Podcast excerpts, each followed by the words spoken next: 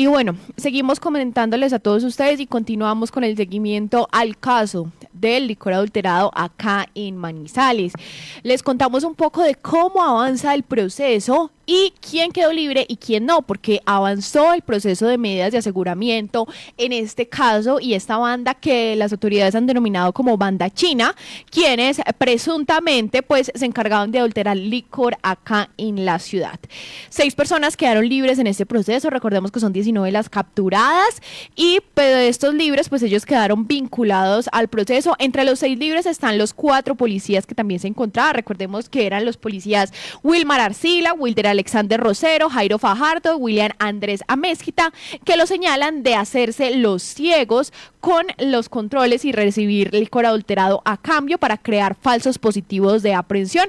Según cuentan las autoridades y la fiscalía, pues la banda presuntamente le daba a estos cuatro policías licor adulterado y ellos pues montaban una escena, dice la fiscalía, donde pues hacían una captura del licor adulterado, pero pues precisamente ellos estaban haciendo la vista gorda presuntamente ante la otra banda. Bueno, el otro procesado es César Augusto Gómez Castro, es director de la banda musical de un colegio de Palestina y lo acusan de adquirir materia prima y procesar whisky, bocanans y olpar adulterado, le dieron cárcel.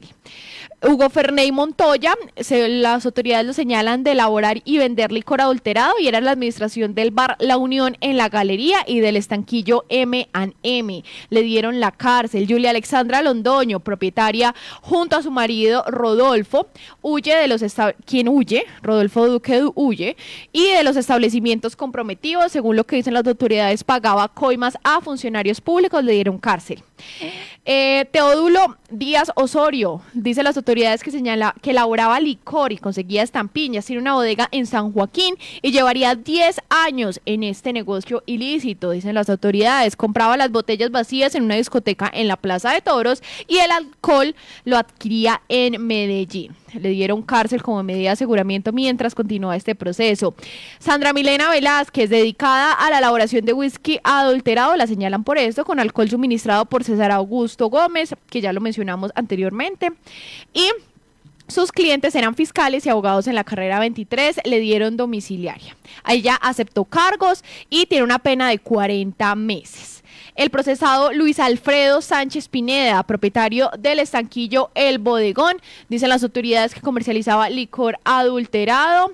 Le dieron la domiciliaria porque tiene 72 años y su esposa está muy enferma. Él aceptó cargos y 40 meses de pena. El Germán Orozco es el otro procesado. Lo señalan de comercializar este licor adulterado en los estanquillos.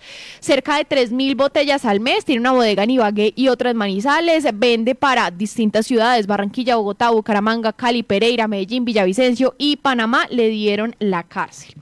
Daisy Viviana Cuervo Buritica la señalan de ser la asesora comercial de la empresa Chentrop SAS en Medellín. Ella vendería el licor extra neutro que requería la organización delincuencial y allí solo este licor lo puede comercializar la fábrica de licores de Antioquia. Le dieron la domiciliaria. Belisario Betancourt lo señalan de las que eh, sería una de las piezas principales de esta organización. Sería el encargado de conseguir y comercializar este alcohol neutro y tendría una empresa fachada de razón social, Sumiquímicos en Itagüí, que estaba dedicada a la distribución de elementos de aseo y compra de alcohol neutro. Este último lo adquiría de la empresa Chemtrop, que es la empresa en la que trabajaba Daisy Viviana que mencionamos anteriormente. Además, era candidato al Consejo de Río Negro, le dieron la domiciliaria.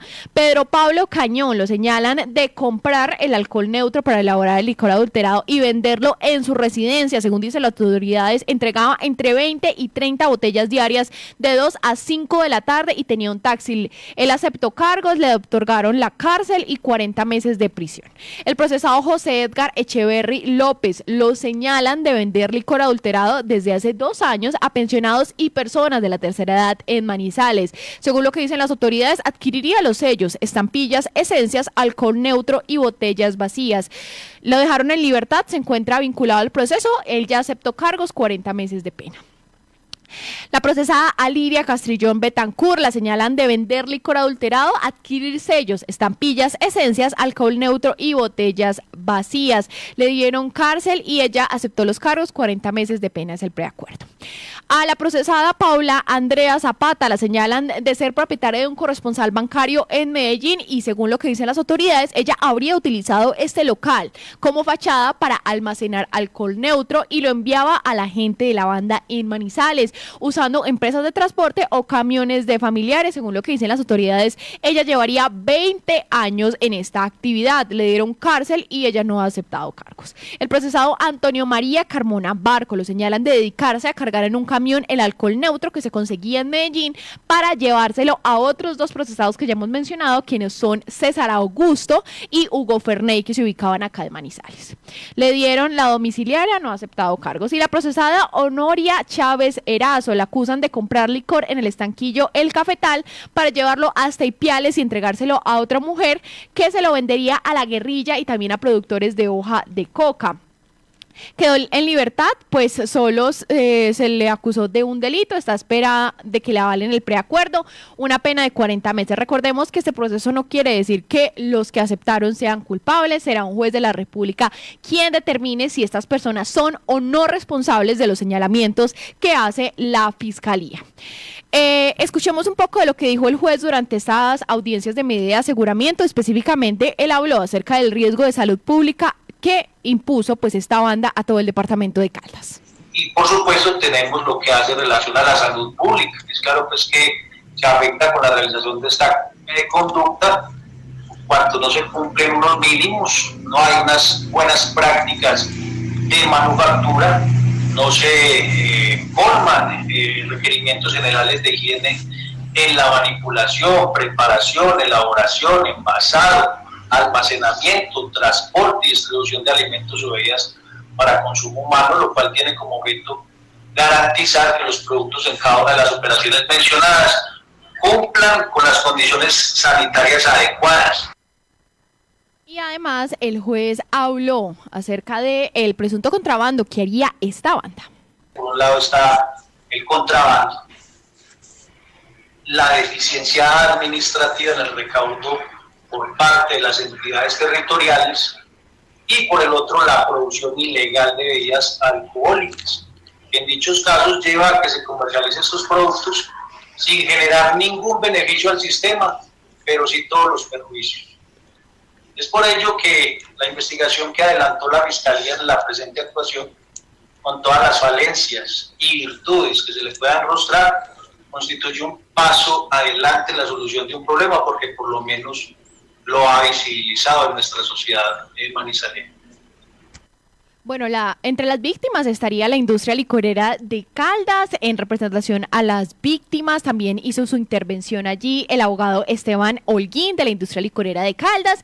Eh, ya terminaron estas audiencias de control de garantías. Ayer fueron 15 toneladas de licor adulterado y productos para elaborarlos, lo que aprendieron los investigadores de la Fiscalía.